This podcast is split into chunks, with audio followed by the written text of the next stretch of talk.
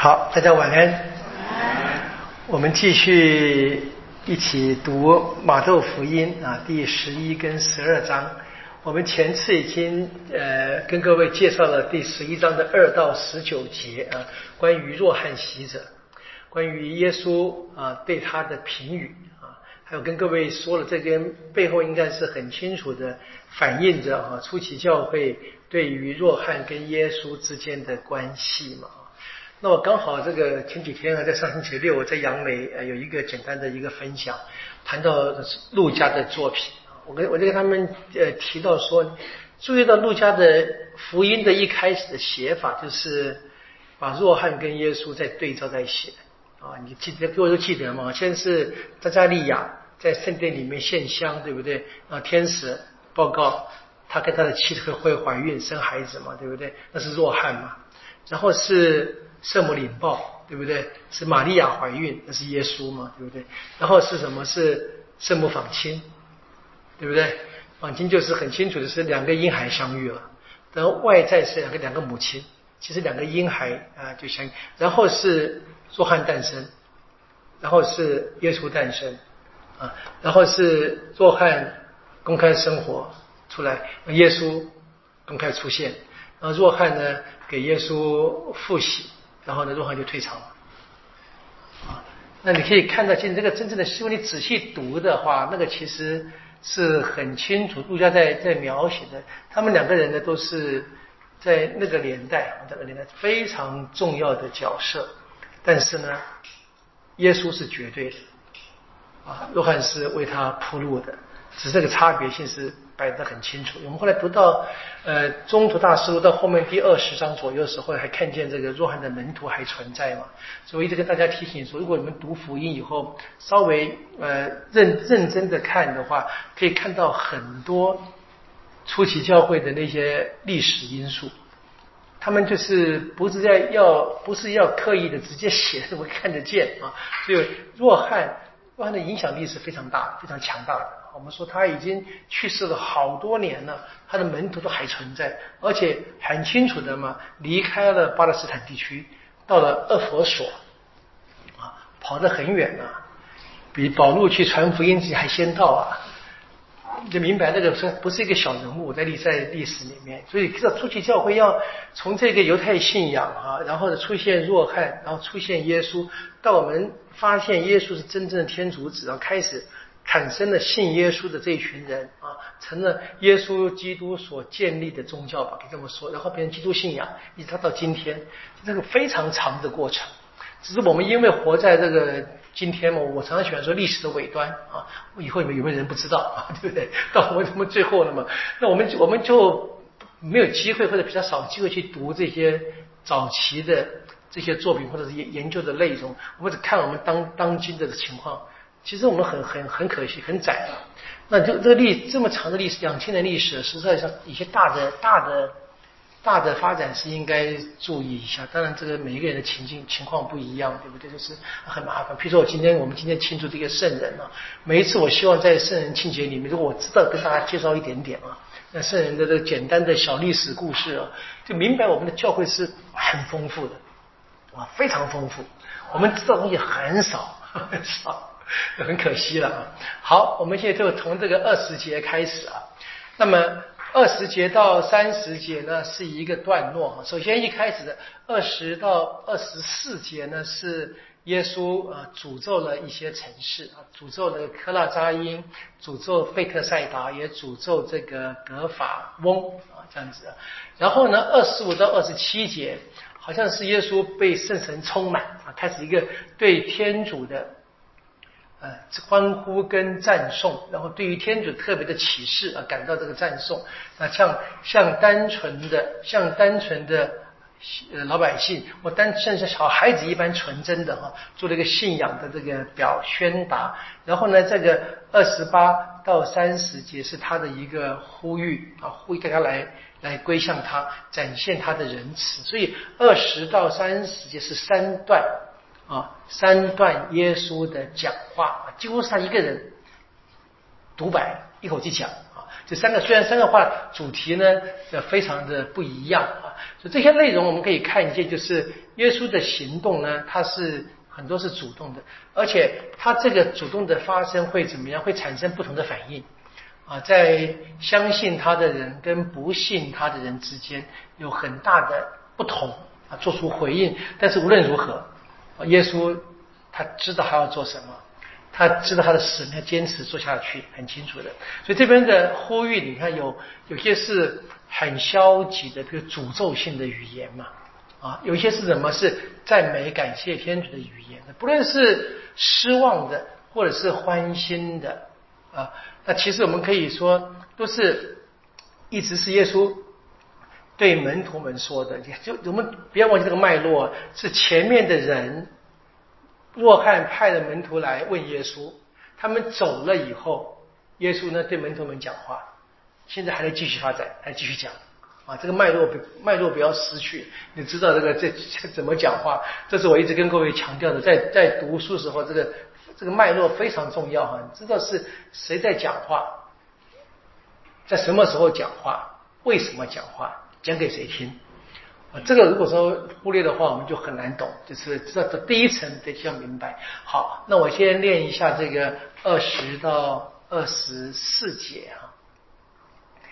那时耶稣就开始谴责那些曾经看过他许多异能的诚意，因为他们没有悔改。科拉扎因，你是有祸的；贝特赛达，你是有祸的。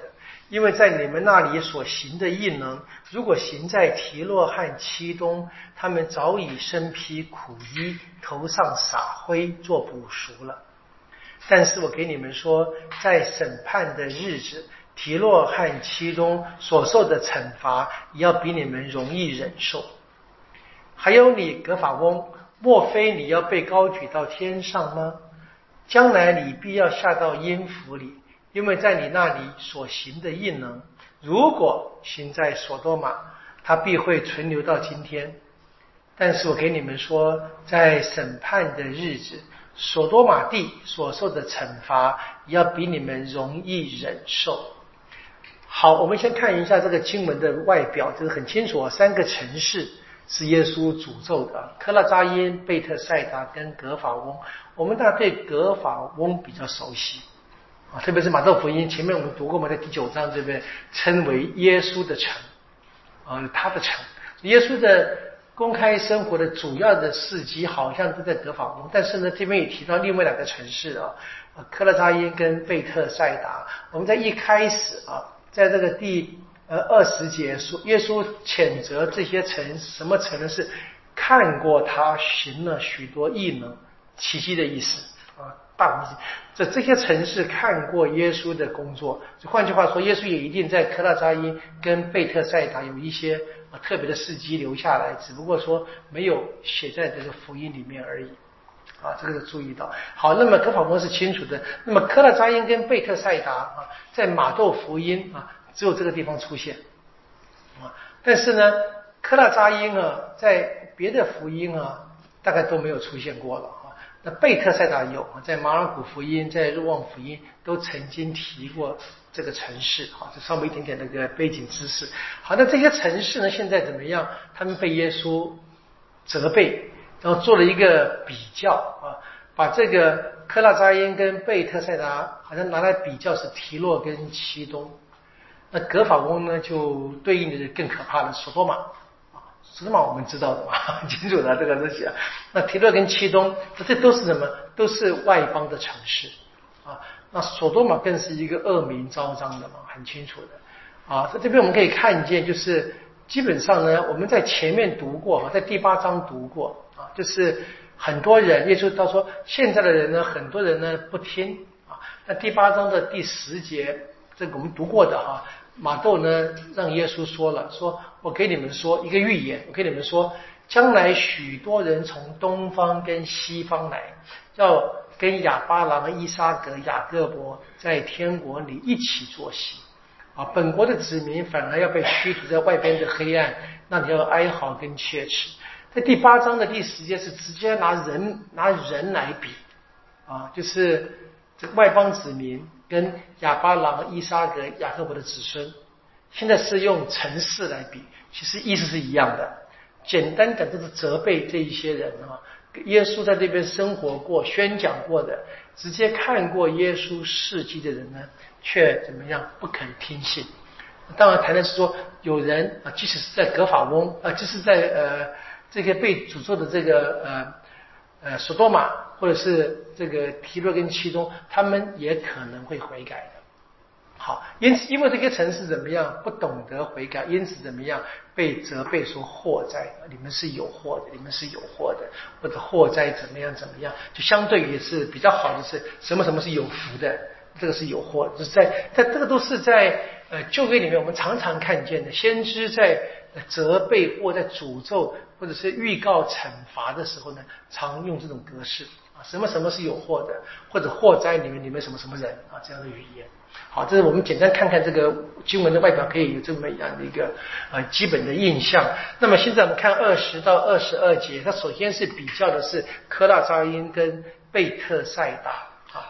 科拉扎因啊，这个城市今天是有那个废墟存在的啊。平常我去朝圣的时候，我会带教友们去看。一般大概我想华人团那只有我不会去，别人都不会去的，我猜这样子。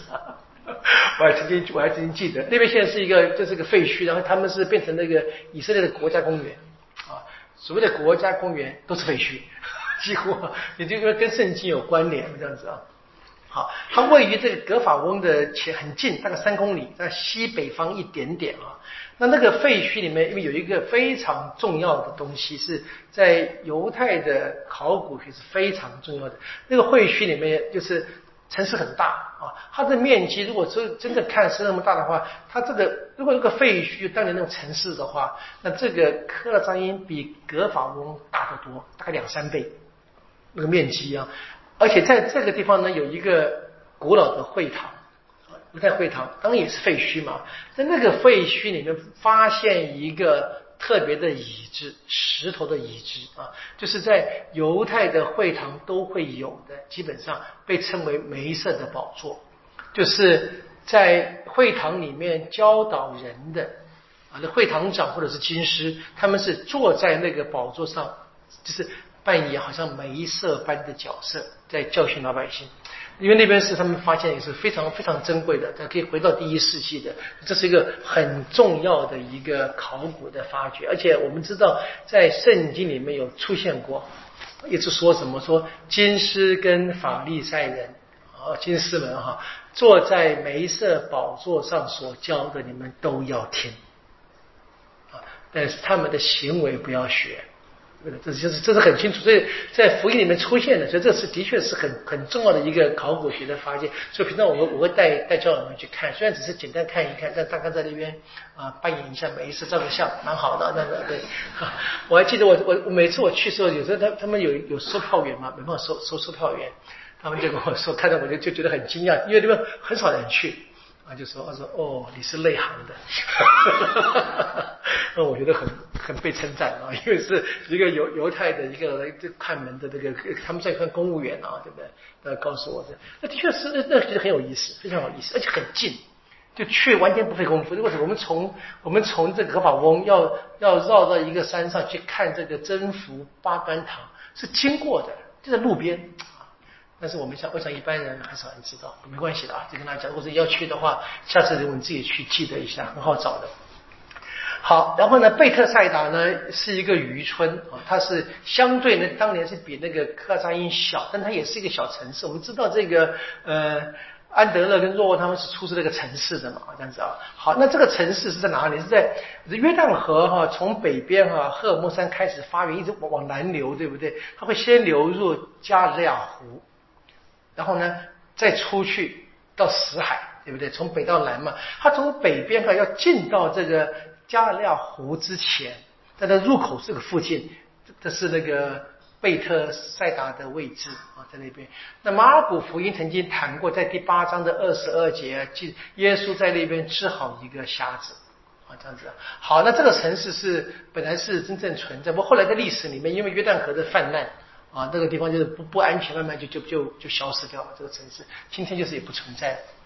好，这两个城市呢被诅咒，被耶稣诅咒，因为怎么样？因为他们听了耶稣的宣讲，看了耶稣所行的伟大的事迹，但是不悔改，不悔改，所以呢就被呃他们被这一个责备。不过我们要知道，我们今天会今天人会看很很容易直接就连接到说啊，你看耶稣话应验了。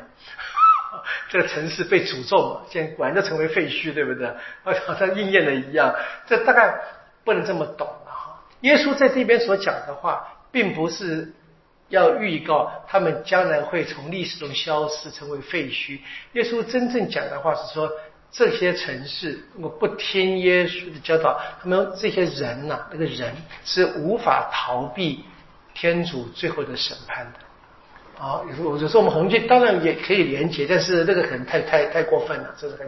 所以虽然后来这个城市真的成了废墟，但是我们不能够理解说哈，这个时候啊，你看这个城市坏掉，好像耶稣的诅咒应验了，不是？耶稣的诅咒从来不是为了诅咒而诅咒。我们记得吗？整个的圣经的传统，整个的每一次你看见好像天主发脾气了，看先知们发发了狠话，对不对？他的目的不是真的要这个实现的，他的目的是希望大家悔改的嘛。所以若翰也说：“你们再不悔改怎么样？要被砍呐！”什么意思？你快悔改吧，你快悔改吧！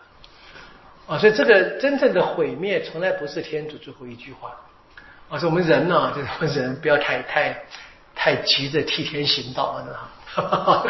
好，那么比较的是提洛跟其东啊。那这两个城市在今天的位置是在黎巴嫩境内，所以是什么呀？是脱离当年的巴勒斯坦地区，换句话是外邦人，是腓尼基人的城市。我们记得啊，有一个故事是耶稣治好一个腓尼基女人的女儿，对不对？那个著名的话就是不能够。给小孩的给给狗吃，这个故事里面啊，他们就是这个提洛跟七东的，是一样是典型的外邦人的区域。所以这边呢，把这个科拉扎因啊、贝特赛达、格法翁就比较成这个提洛跟七东的外邦城市，比较怎么样？当然是凸显这些在天主的关爱里面长大的城市，居然怎么样还会这样的邪恶。其实可能说更恶啊，更坏的意思。好，这样子。所以对于这些城市的诅咒，我们还是要注意到，它并不是毁灭性的宣判。耶稣的语言是先知性的语言，它是警告。所以警告的意思什么？是希望大家及时悔改。只是很遗憾啊，绝大部分人没有听啊，没有悔改。好，我们看下面两节二三跟二四啊。所以现在是对格法翁啊，这边更是不得了。格法翁，难道你要被高举到天上吗？所以可以看这个城市是经验最多这个耶稣的生命经验，被称为耶稣的城嘛，对不对？他不会的，他将你将来你怎么样会下到阴府里面去的？就这个看过耶稣、见证过耶稣最多事迹的城市，那么他们。遭受到最严厉的苛责跟诅咒，当然是可以了解的。我们记得圣经的一句话啊：“给谁的多啊，向谁要求的也多。”这很清楚嘛。他们得了最多的恩典，却不悔改，这这的确是的。所以，没我们要知道，我们这些 我们自以为是基督徒的人，或者说我自以为是神父的人啊，小心，小 要特别小心嘛。你可以看发现这个是不得了的一个一个一个事件。好。然后呢，用的是一个对比性的语言，说：莫非你要被高举在天上吗？啊，其天呢，你必要什么降到阴府里？啊，那这句话啊是间接的引用了圣经的话了，是吧？在圣经有一段话，伊莎伊亚，我可以看一下，如果你有圣经的话，伊莎伊亚的十四章，啊，这是这是先知哈这个指责巴比伦的一段话。那很巧的，今天早上我们读这一段话，现在我们堂弟教友们读这段话，这样子啊。好，我们堂弟教友不知道是有福还是没有福，我们我们早上弥撒特别长，真的。好，第三一啊十四章十三节说：“你心中曾经说过，好，这是指你这个你是巴比伦啊，你心中曾经说我要直冲霄汉，高置我的玉座在天上的星宿之上。”我要坐在盛会的山上啊，极北之处。我要声乐云表与至高者相平衡啊。然后下面会说，然而呢，你却会下到阴府，到深渊的极处啊。这是伊莎伊啊，他他的话啊，这边就是对这一个狂妄的城市下了这个判断。好，那这段先知话是很清楚的，是天主预告啊。你这一个巴比伦王啊，这么样的骄傲，你会从你高傲的王位上跌至深渊，而且是最深的深渊里面。所以这边啊，被被引用自现代这一个呃马窦福音这边的十一章二十三节来讲这个格法翁啊，对比的是这一个呃索多玛这样子。好，那么我们前面说这个。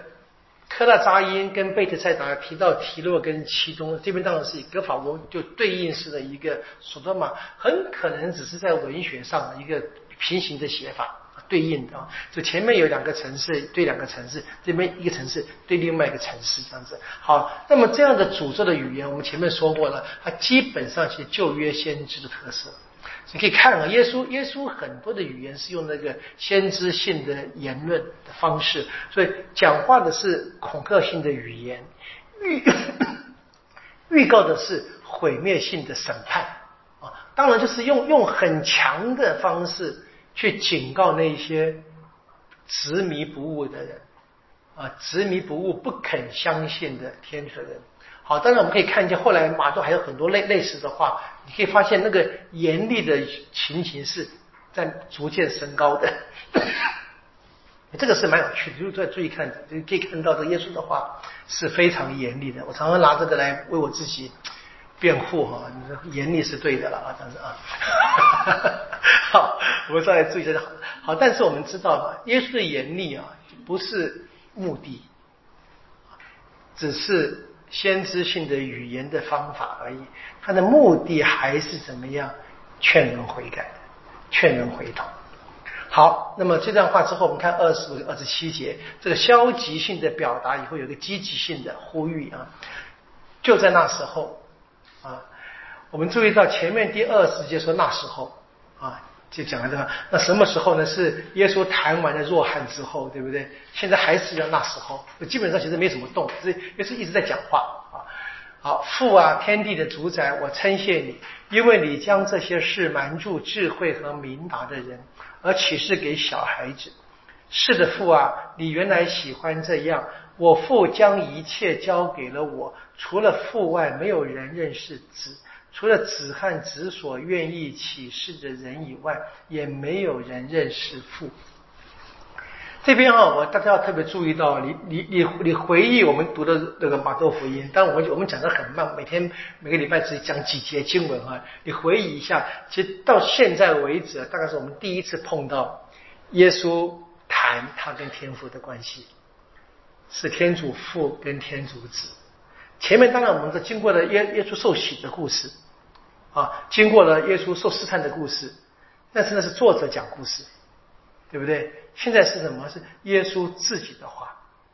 啊，耶稣他，我们今天看见是耶稣他自己的启示，他跟天主的关系。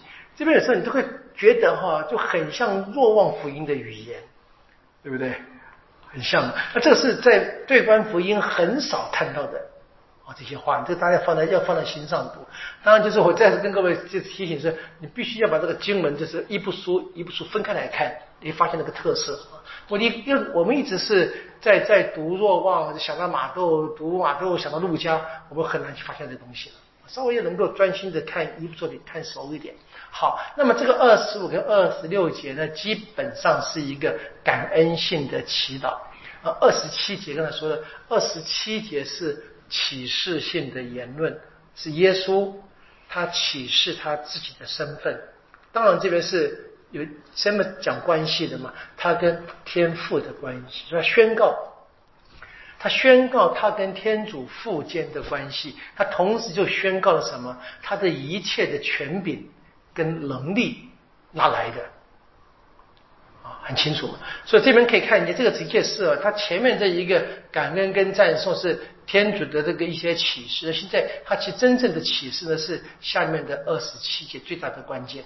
啊，关键是要让大家能够透过这个启示呢，让大家看见啊，这些读者们或者是当时的读者们，或我们今天啊，我们应该要成为这个启示的接收者，就是对我们说的话，在在经文里面对那些门徒们，那现在对一切的读者们，说天主怎么样把这些启示给谁呢？天主的启示特别是给小孩子的，啊，二十五节啊，那我们当然知道，这个小孩子并不是单纯说年纪小而已。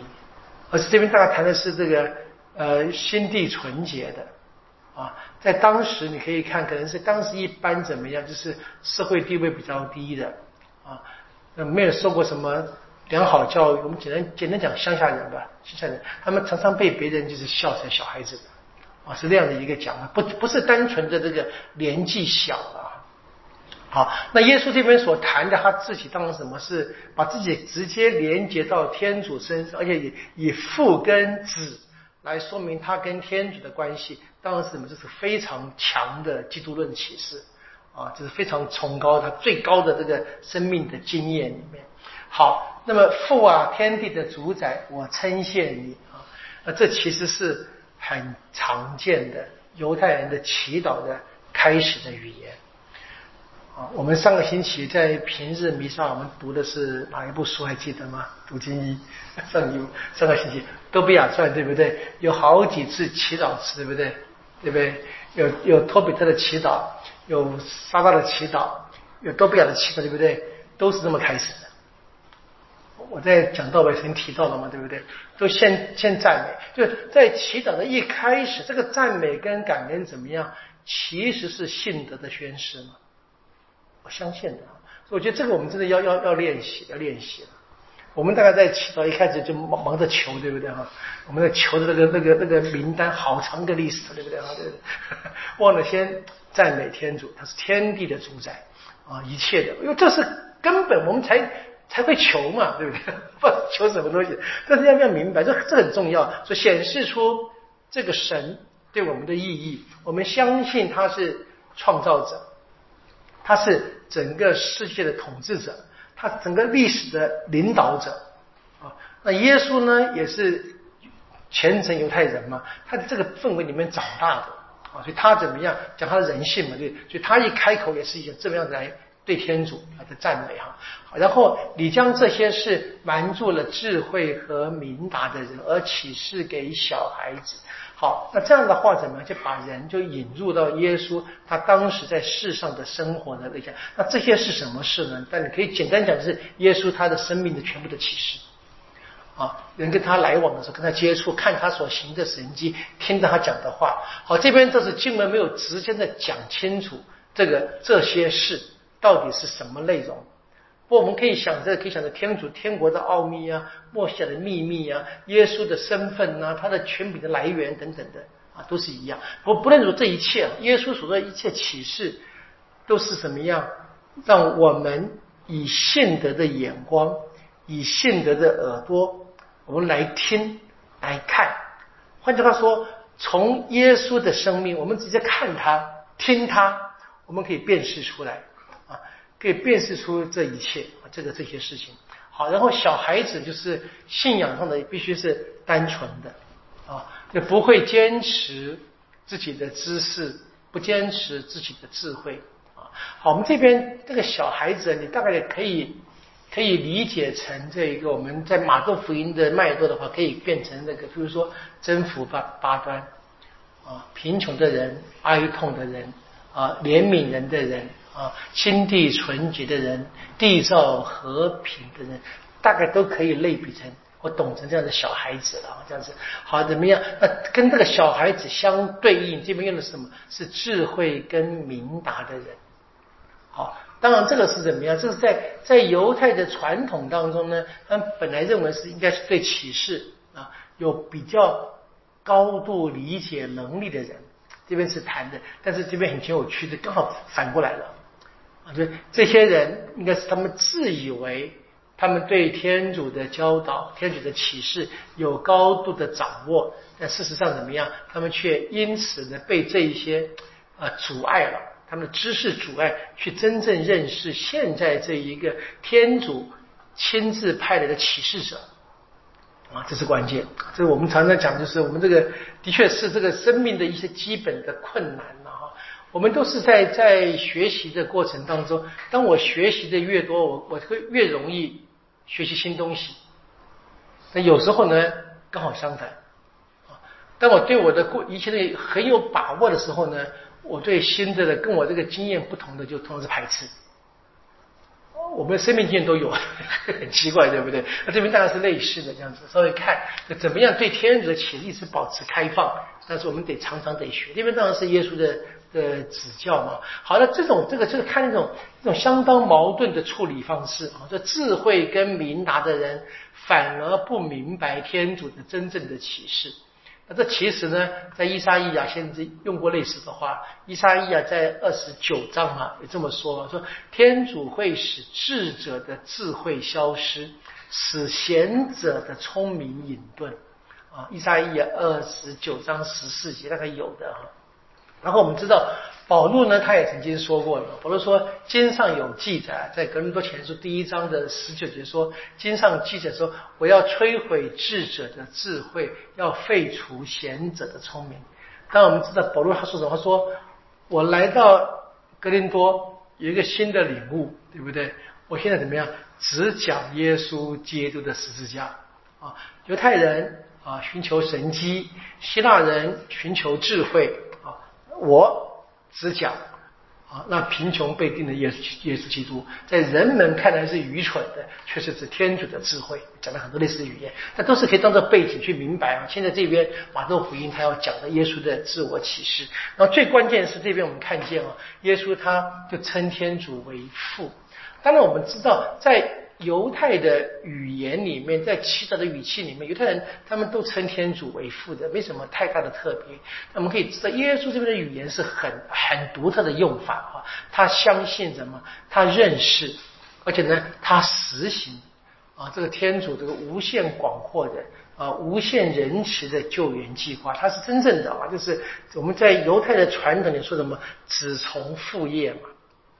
好，这个儿子做的事是一定是父亲做的。现在父亲所做的一切呢，都交给了子。这个是这边所谈的这个耶稣跟天主的关系。下面这第二十七节就说了：说我父呢，把一切都交给了我。所以怎么？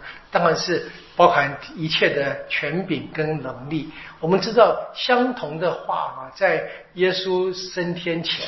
在马可福音的结尾二十八章啊十八节，耶稣派遣门徒们去传福音，对不对？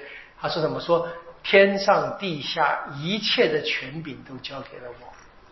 当然是回应了现在在这中间，这我们现在第第十一章还在蛮蛮前面的，耶稣就谈了他跟天父的关系。然后呢，他经他整个生命的经验，呃，完成在世上的生活，死亡复活的时候，他就。更肯定说，这个权柄他？他也给门徒们，就派遣你们去传福音嘛。所以耶稣超越一切的能力是来自于天主的啊，所以他有能力执行，有能力实现天主的救援计划，他也有权利把这个权柄呢分施给人啊，或者分施一些他特别所拣选的人。当然在当时就直接看这中途们。或耶稣的门徒们，那到今天教会的发展里面的历史，就透过教会有某些祝呃被被祝圣的人员，或者说教会的比如圣职人员等等，大概是这么这样子发展过来的啊。就在耶稣在活在世上的时候呢，这边一切都显示他的言语跟行动啊很清楚的。那么他复活以后呢，就把这个行动就展现在对门徒的派遣上。啊，所以这两个幅度是不能够分开的哈。那这两个幅度的概念呢是什么？从人子的观念连在一起啊，就是他是真天主，是真人啊，也是呢怎么样末世性的审判者。达尼尔第七章那个人子的概念最早的出现这个地方，就这个人子概这样子很很深的把耶稣的在世的生活以及他跟来自于天父间的关系就联合在一起啊，他跟。天父有唯一独特的父子的关系，而这个子呢，就成为我们今天到今天我们的整个基督信仰来称呼耶稣头衔啊，天主父、天主子这样。所以认识子意思是什么？就是认识在整个天主的计划当中啊，创造、救援跟圣化啊，在整个天主的计划中，我们认出耶稣的独特的角色，跟他独特的使命。而这个核心，这是奥秘的，对很多认识的人或自以为认识的人呢，反而是隐藏着的。小孩子才能接受这个奥秘的启示。那这边当然谈认识父，就是只知道这个天赋的隐秘的救援计划。所以这边认识父跟认识子谈的都是启示，都是在一直在在用这样的相同的语言翻来覆去的要讲讲我们唯一的唯一的认识的，必须是接受这个启示。当然，我们今天谈就是要要从这个圣经来得来的嘛。好，这是这一段，我们接着看最后的第三次谈第三段谈话，耶稣的呼吁啊，在第十二十八到三十节。那这个呼吁呢，其实也同时是许诺了啊，谁如果接受这个呼吁，谁就得到他这边所许诺的。所以，凡劳苦和负重担的，你们都到我跟前来啊，我要使你们安息。你背起我的恶，跟我学吧，因为我是良善心谦的，这样你们必要找得你们灵魂的安息。因为我的恶是柔和的，我的担子是轻松的。好，其实呢，这边是很关键的两句话啊，一个是许诺啊，凡是投奔到耶稣的人，就一定会得到安息。然后呢，要得到这个安息呢，有一个条件啊，这是耶稣的邀请，背起他的恶，背着他的恶，在身上背个恶，你可以把它直接换成十字架吧啊，背着十字架会得到安息啊。尝试这些矛盾性的语言，在我们信仰里面，你看耶稣的话，看福音的话哈，那这些。话语呢是耶稣自己的教导，自己的启示啊。这其实，在犹太的犹太的智慧文学看不到类似的语言，那是非常特别的一种一种表达的方式。那是耶稣的教导啊，就显示出了哈，跟传统的经师不同。我们记得耶稣也曾经哈，在指责过这些经师们。那我们可以读到在二十三章哈，谈到那个七祸灾的时候。耶稣说什么？说这些传统的犹太经师，他们是他们把沉重而难以负担的负荷捆好，放在别人肩上，对不对？自己呢一根指头也不动，这个骂的好好的好凶，对不对？好，你可以看见，所以耶稣啊，跟一般的传统的经师教导是不一样的。好，这个恶啊，恶这个图像就来自这个过去那个挑挑扁担的哈。在在在挑夫嘛，把那个重物呢怎么样放在那个担子上面，压在那个压在那个颈上挑着。另外是这个牛牛在耕犁田的时候啊挂的那个，啊这都有的，可以看，这来自一般人的生活的经验啊。那这个大家都可以懂的。我们虽然今天我们这个在，我想我们在座的人大概呃真正从事农业的很少啊，对不对哈？但是还是可以明白这个东西。那在犹太的传统呢，把这个图像呢就转化成啊，转化成这个。法律妥拉啊，本上的变成天国的恶啊，就是遵守法律就可以走向天国。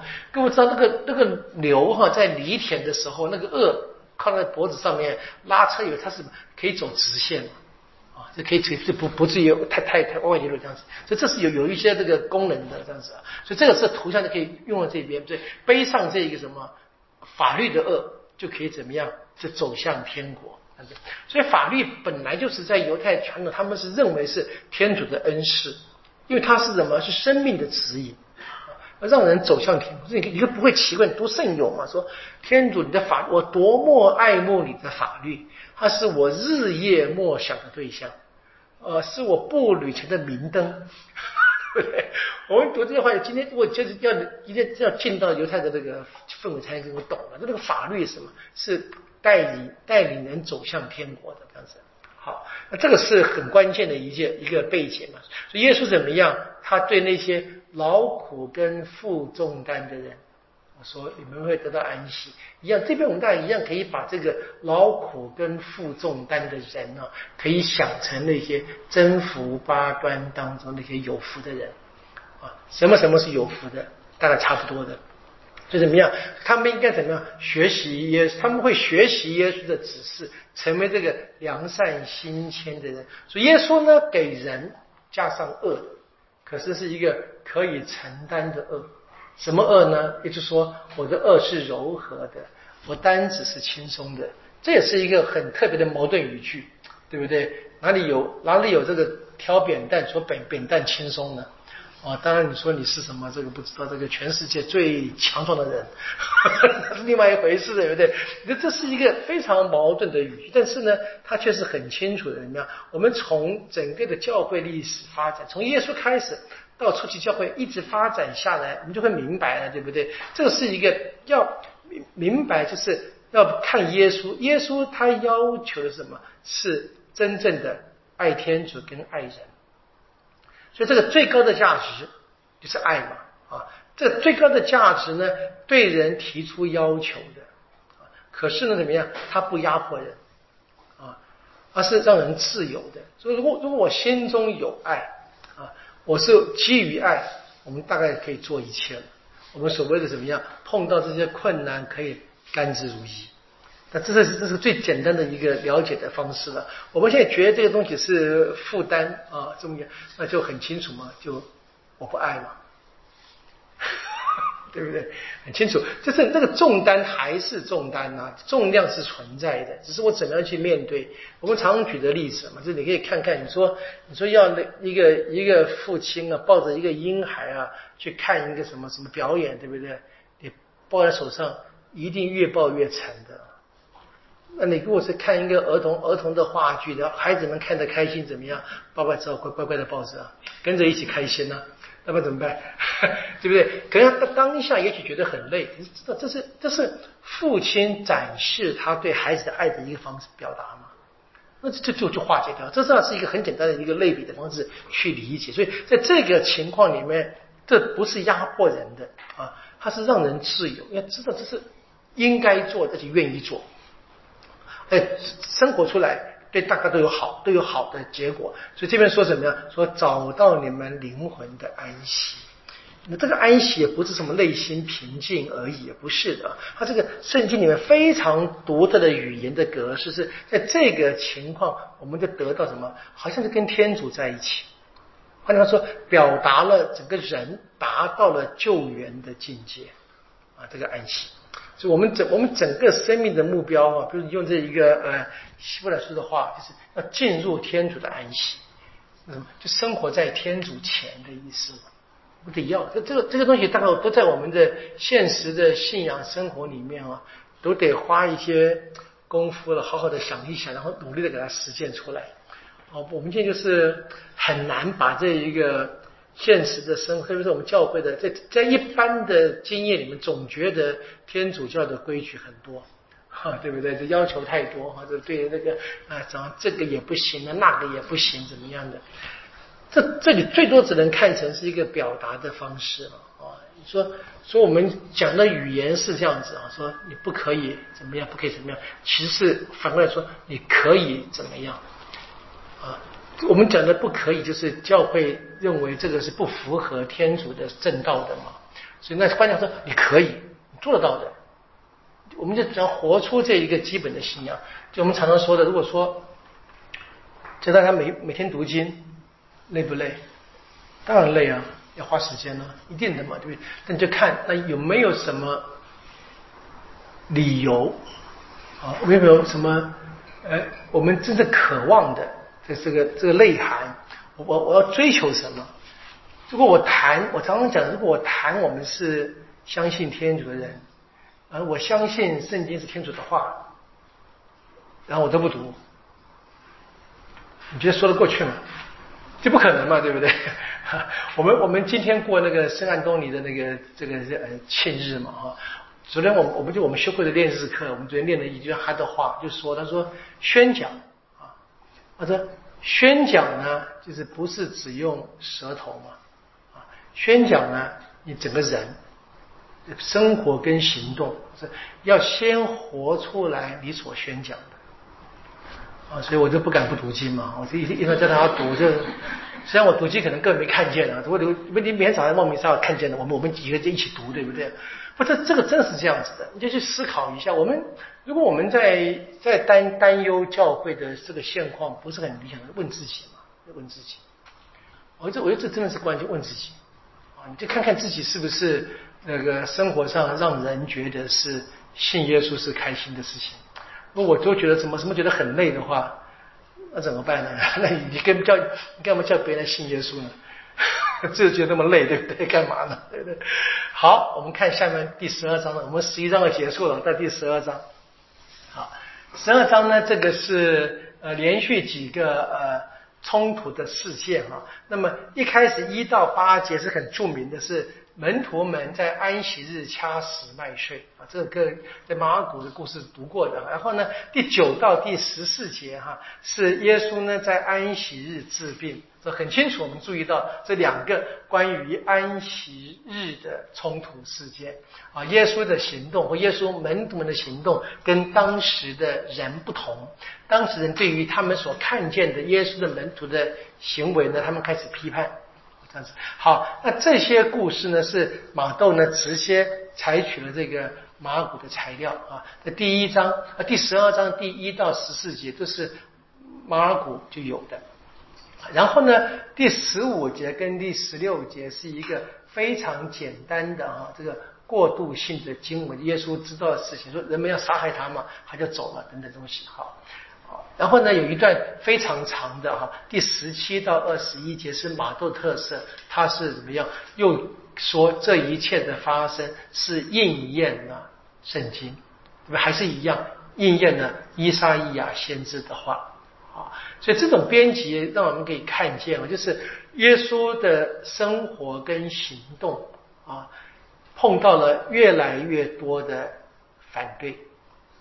当时的宗教领袖，或者我们说耶稣的敌人吧，哈，对他的批评越来越多，反对越来越强啊。但是呢，同时呢，这个作者呢，啊，就就是说，你观察说，其实呢，这个话是在先知书里面也早就预言过，这一切都是应验圣经的话。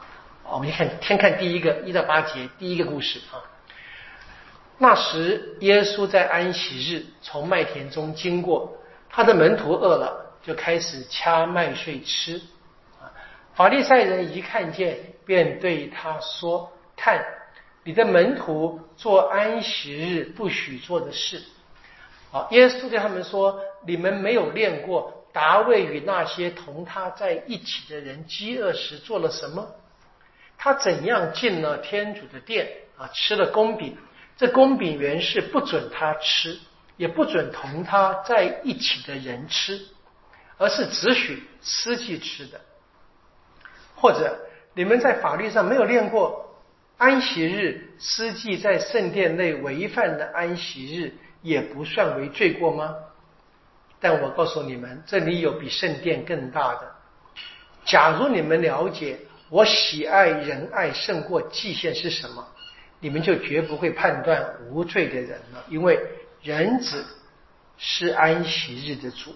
好，这一段故事，它的资料基本上来自马尔谷第二章二十三到二十八节。我们要做一个简单的比较，都看一下马尔谷啊第二章二三跟二八。当我们在这个我们在这个教室里面已经很早前讲过了马尔谷福音，这边稍微的比较一下，会看到是一个很特别的。我们首先就要注意到啊这个。经文啊，你你听故事觉得听过，对不对啊？但你一比较，你会发现啊，其实马窦对马古经文呢做了一些更改。当然，这些更改就是显出马窦的特色嘛。我在想要讲什么东西？好，那么在马尔谷的第二章的二十三节说，有一次正当安息日，耶稣从麦田里经过，他的门徒在行路时掐食了麦穗。好，所以马尔谷很简单哈，耶稣在走，门徒们跟着走。当时是安息日，门徒就开始吃东西了。你说这个很奇怪，对不对哈？他们也知道嘛，这安息日不应该随便拿回来吃的，或者掐麦就是工作，对不对？所以怎么样呢？马窦这就改了，说怎么样？门徒们饿了，至少给个解释嘛，对不对？那你在下面看到第七节哈，说我喜欢仁爱胜过记性，就明白了。啊，就是你可以追着马窦他其实把马古福音很多比也就是比较生硬的地方啊，他又做了一些缓和啊，做了一些解释。我一开始很简单，对不对？说好，他们掐麦穗吃不是无聊，不是什么不管法律，是他们真的饿了。好，然后呢，接着用了这个呃达卫的故事，我们看这个看马可怎么写的哈。二十四节说，法利赛人就说了，问耶稣：“你看你的门徒做安息日不许的事。”好，然后耶稣回答二十五节：“你们从来没有读过吗？达卫在急迫中和同他一起人做在饥饿时所做的事吗？当厄贝亚塔尔做大司祭时，达卫怎样进了天主的殿，吃了除司祭外谁也不能吃的公饼，并且还给了同他在一起的人。”好，故事也非常像，对不对？但是我们注意到这边马古有说当时大司祭是谁，他很很清楚讲那个时间点哈，厄布亚塔尔。我我跟各位说过了，这个错了哈。当时的司机阿西莫洛克啊，所以马古他写错，他当然记忆错了，没关系啊。但是这马古的写法是很清楚，就是达卫当时呢，他经验那个大司祭是谁哈？啊，现在这个大司祭的名字。马窦没有就不见了，马窦没有用啊，很可能马窦发现这边错了，或者不太确定这个名对不对啊？但你就我们这没办法，就我只能想象怎么解释。你很清楚，就至少我们可以看得见啊，看见这一个大司祭的名字，马虎有提，但是呢马窦没有提。好，那么这个故事，达卫的故事写在萨摩尔记上二十一章一到七节。那我们现在的人我们很幸运，我们实际上实际上随便一卷书嘛，我们一读就知道啊，当时的大司祭达维去求公饼时，大司祭是阿西莫洛克啊，厄不亚他好像是他的儿子了，后来的一个就晚了一点点是不对的啊。好，可马窦呢把这个名字删了，这本来不太重要，那真正是怎么样？马窦接着怎么样？加了另外一段话，在法律上所说的更严重，在第五节是马窦加的。啊啊！第一个，我说你们没有听过达维的故事吗？然后第五加，难道你们没有听过，没在法律上读过吗？安息日，司祭在圣殿内违反的安息日也不算罪过吗？因为这安息日还是要举行祭献的，司祭还是要宰杀牲畜的，严格言好像也是犯法的。可是说，在他们知道，所以马窦怎么样？马窦使达维的故事啊。啊，在这边怎么样？从这个提升一个变成一个法律的一个特例，因为这个特例是来自于这个诗记也是一样，所以在某些的常规当中会有一些例外的。他现在把这一个达味的故事呢变成一个例外，当然运用到他的门徒身上，他的门徒什么也是一个特别的情况，他们饿了嘛。那这饿什么？血糖太低怎么办呢？对不对？我们今天我们今天的话，对不对？讲好，所以马上他加加了第六节，他加的说，那里这里有一位什么比圣殿更大的？好，当然这边是马窦是用耶稣的口暗示他自己的身份了。我们刚读过，对不对？他他是天主子，对不对？父啊。对，所以可以看见这个这个祈祷里面是很有趣。接下来，好，那么当然整个关键是很清楚，是人子是安息日的主啊啊，这个也是马窦呢，他直接保留了马古的肯定，在第二十八节很清楚的。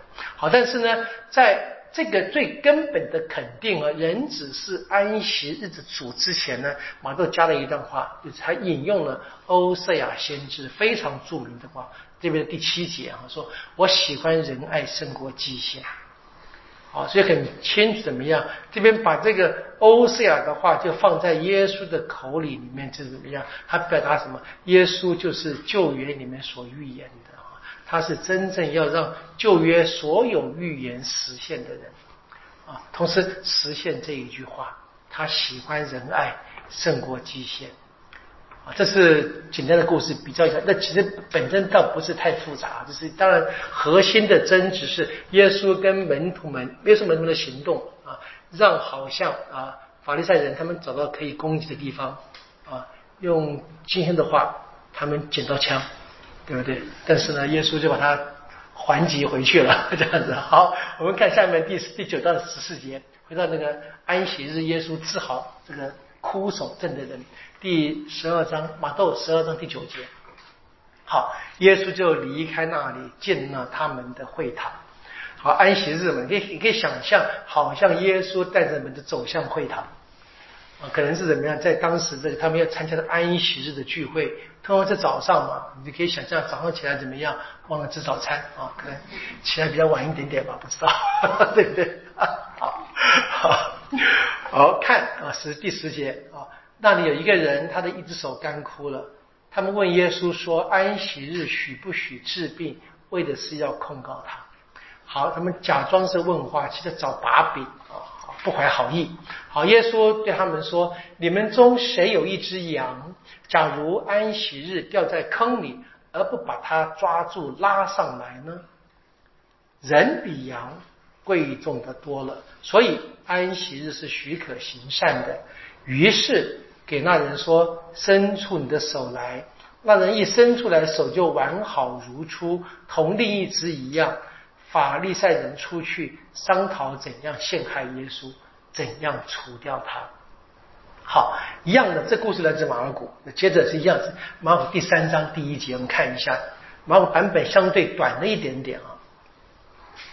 好，耶稣进了会堂，有一个人手是干枯的啊，一样的好。然后呢，这边是什么？第二节是他们窥视啊，在会堂。中的人窥探耶稣，对不对？是否在安息日治好那人，好去控告他？好，我们注意到这个马窦是他们还问问问耶稣问题：安息日可不可以治病？马古只是他们在看好。耶稣呢，对那个人说：“起来，站在中间。”好，然后呢，对那些人说。安息日是许行善呢，还是作恶呢？许救命呢，还是害命呢？他们一声不响。耶稣反问啊，问他们。然后呢，耶稣就看他们，他很生气的看，心中悲伤，因为他们很心硬啊，就说这个你伸出手来，好，那个人就复原了。好，结果是怎么样呢？法利赛人出去跟黑洛德党人联合。要消灭耶稣，好，这个结局跟马窦的第十四节大概是一样的。这边当然没有提到黑洛德，不结局是一样，他们都希望把耶稣怎么样杀害了，这样子。好，其实蛮惊人的了。我们在现在是在第十二章嘛，马窦福音还没有发展到一半，第一我们已经看见了哈，人们要把耶稣除掉。那马古其实更近的，第三章呢才刚开始呢，第三、第六就有这个结局了。好，很清楚，经文来源毫无疑问，马窦用的马古的材料，用的马古第三章一到六节，而且呢，怎么样？那结局是跟马古一样的，开始也是一样。安息日进会堂，看见一个手生病的人，然后结局是他们要把耶稣杀害。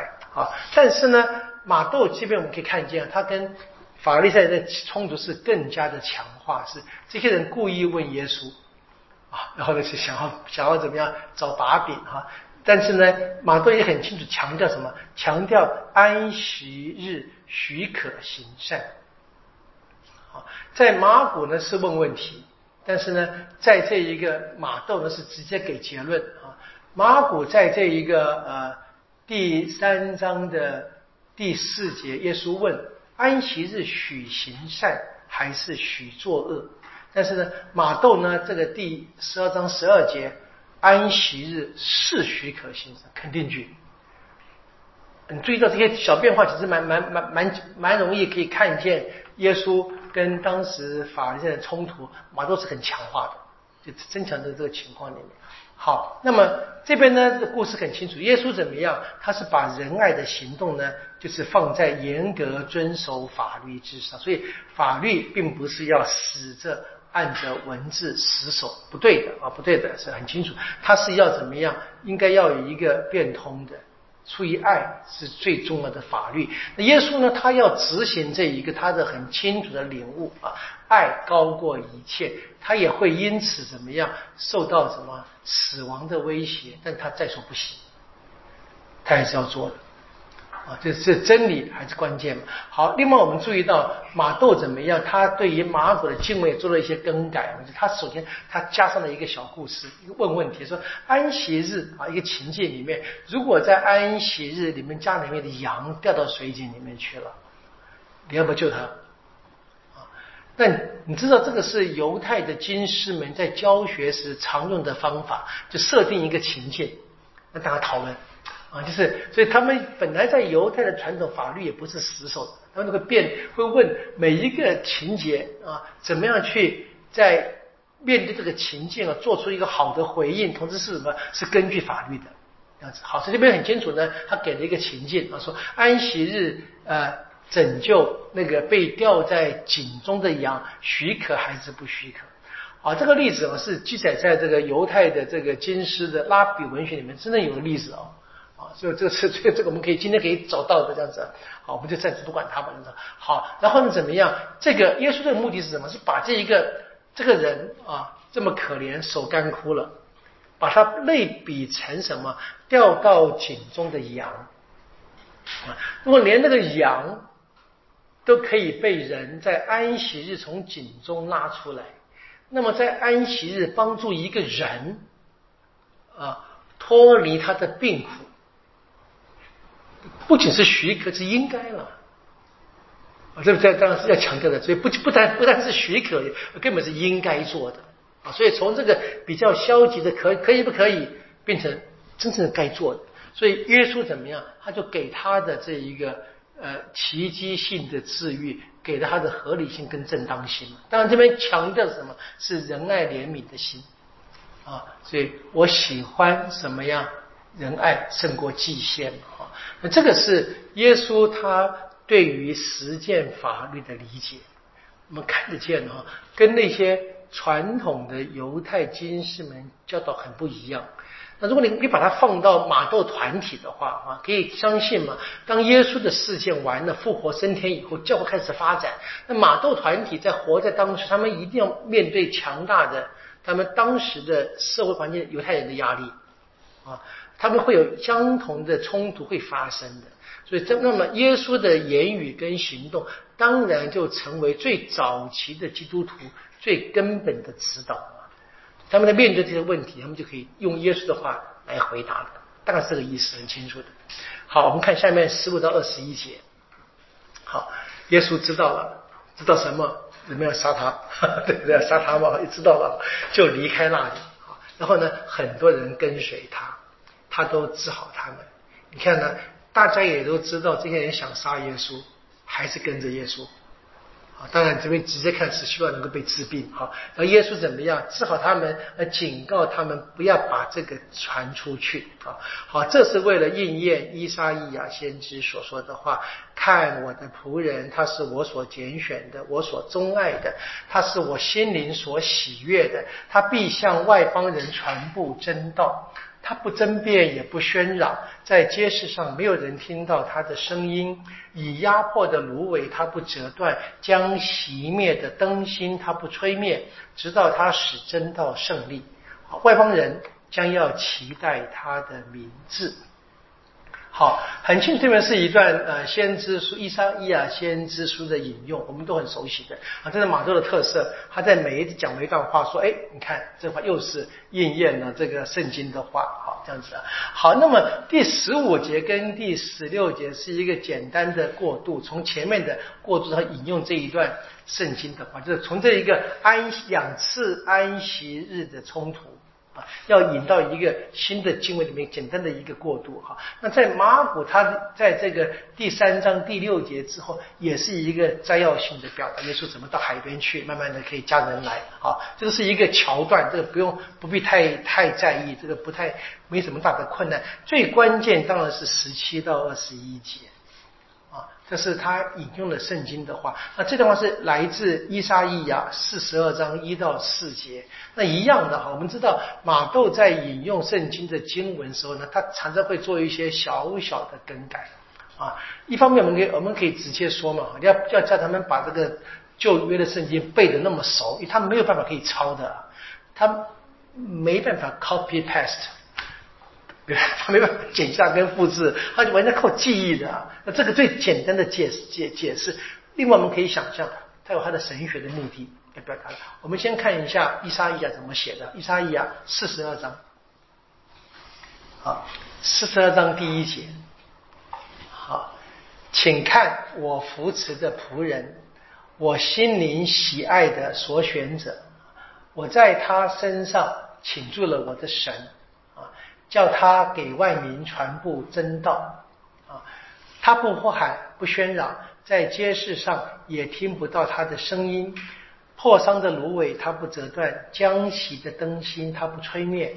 他将忠实的传布真道，他不沮丧，也不失望，直到他在世上奠定了真道。因为呢，海岛都期待着他的教诲。好，你注意看，跟我们前面马窦哈这一章的十八到二十一节，真的非常像，对不对啊？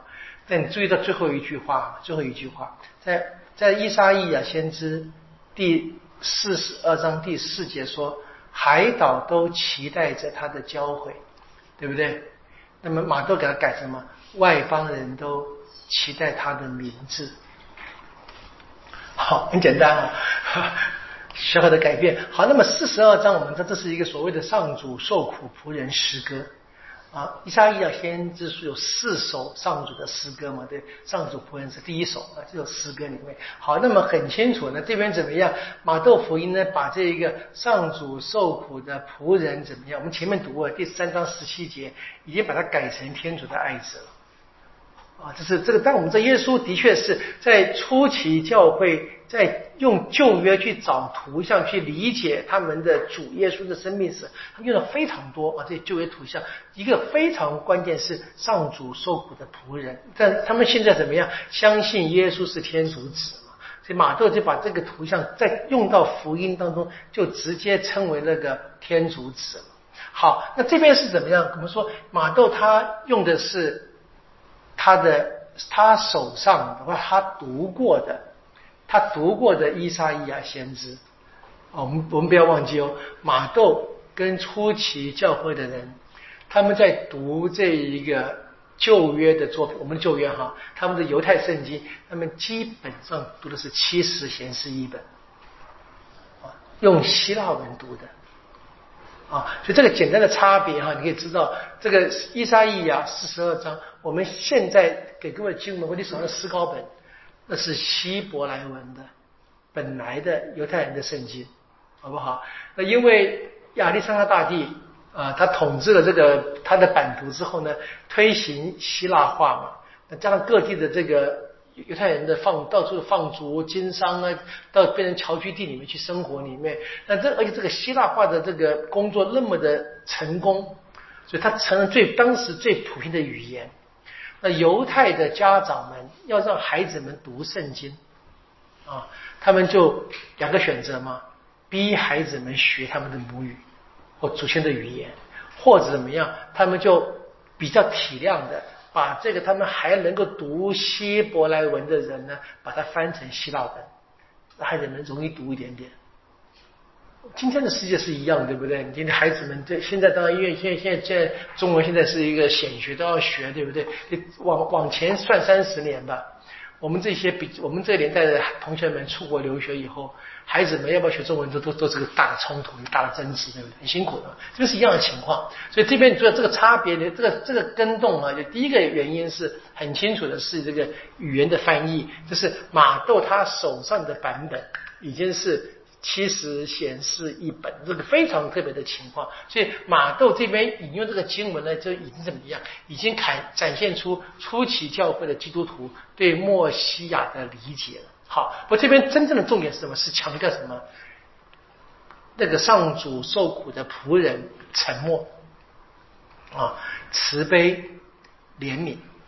好，那这个当然是直接会用在这个啊，都在引用这些话里面。所以旧约里面呢，常常用这个上主的仆人来表达什么？亚威会突然的来拯救，展现出亚威的救援，展现出亚威的恩宠。那马窦也是用相同的手法，说这个救援的工程呢，会透过耶稣来表达。所以在这个上主受苦的仆人的碰到困难是怎么样？不争辩、不伤、不喧嚷。那么现在怎么？耶稣面对法利赛人的设计怎么样？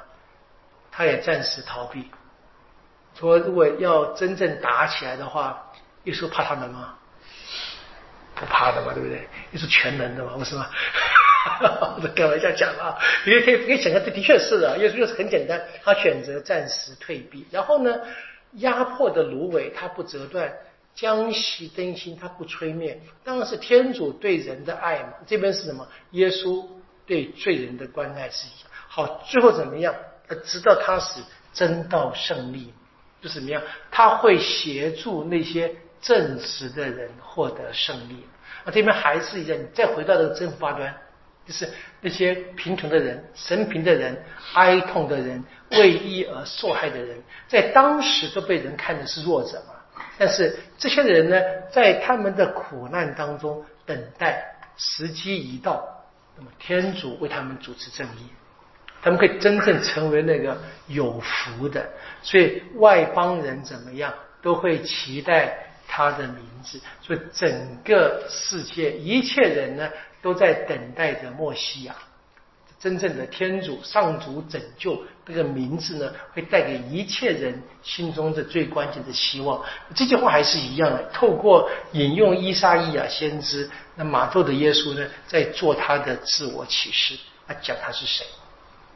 好，那这是我们这一段。接下去呢，就是另外的关于这个耶稣行奇迹以后呢，碰到有人诬告他是靠着魔鬼。我们下星期从这个第二十二节再继续跟各位把这一个第十二章给它结束掉。今天就到这里啊，谢谢大家。愿光荣归于父，及子及圣子，起初如何，今日依然，直到永远啊！因父及子。及圣神之名啊，好，谢谢，晚安。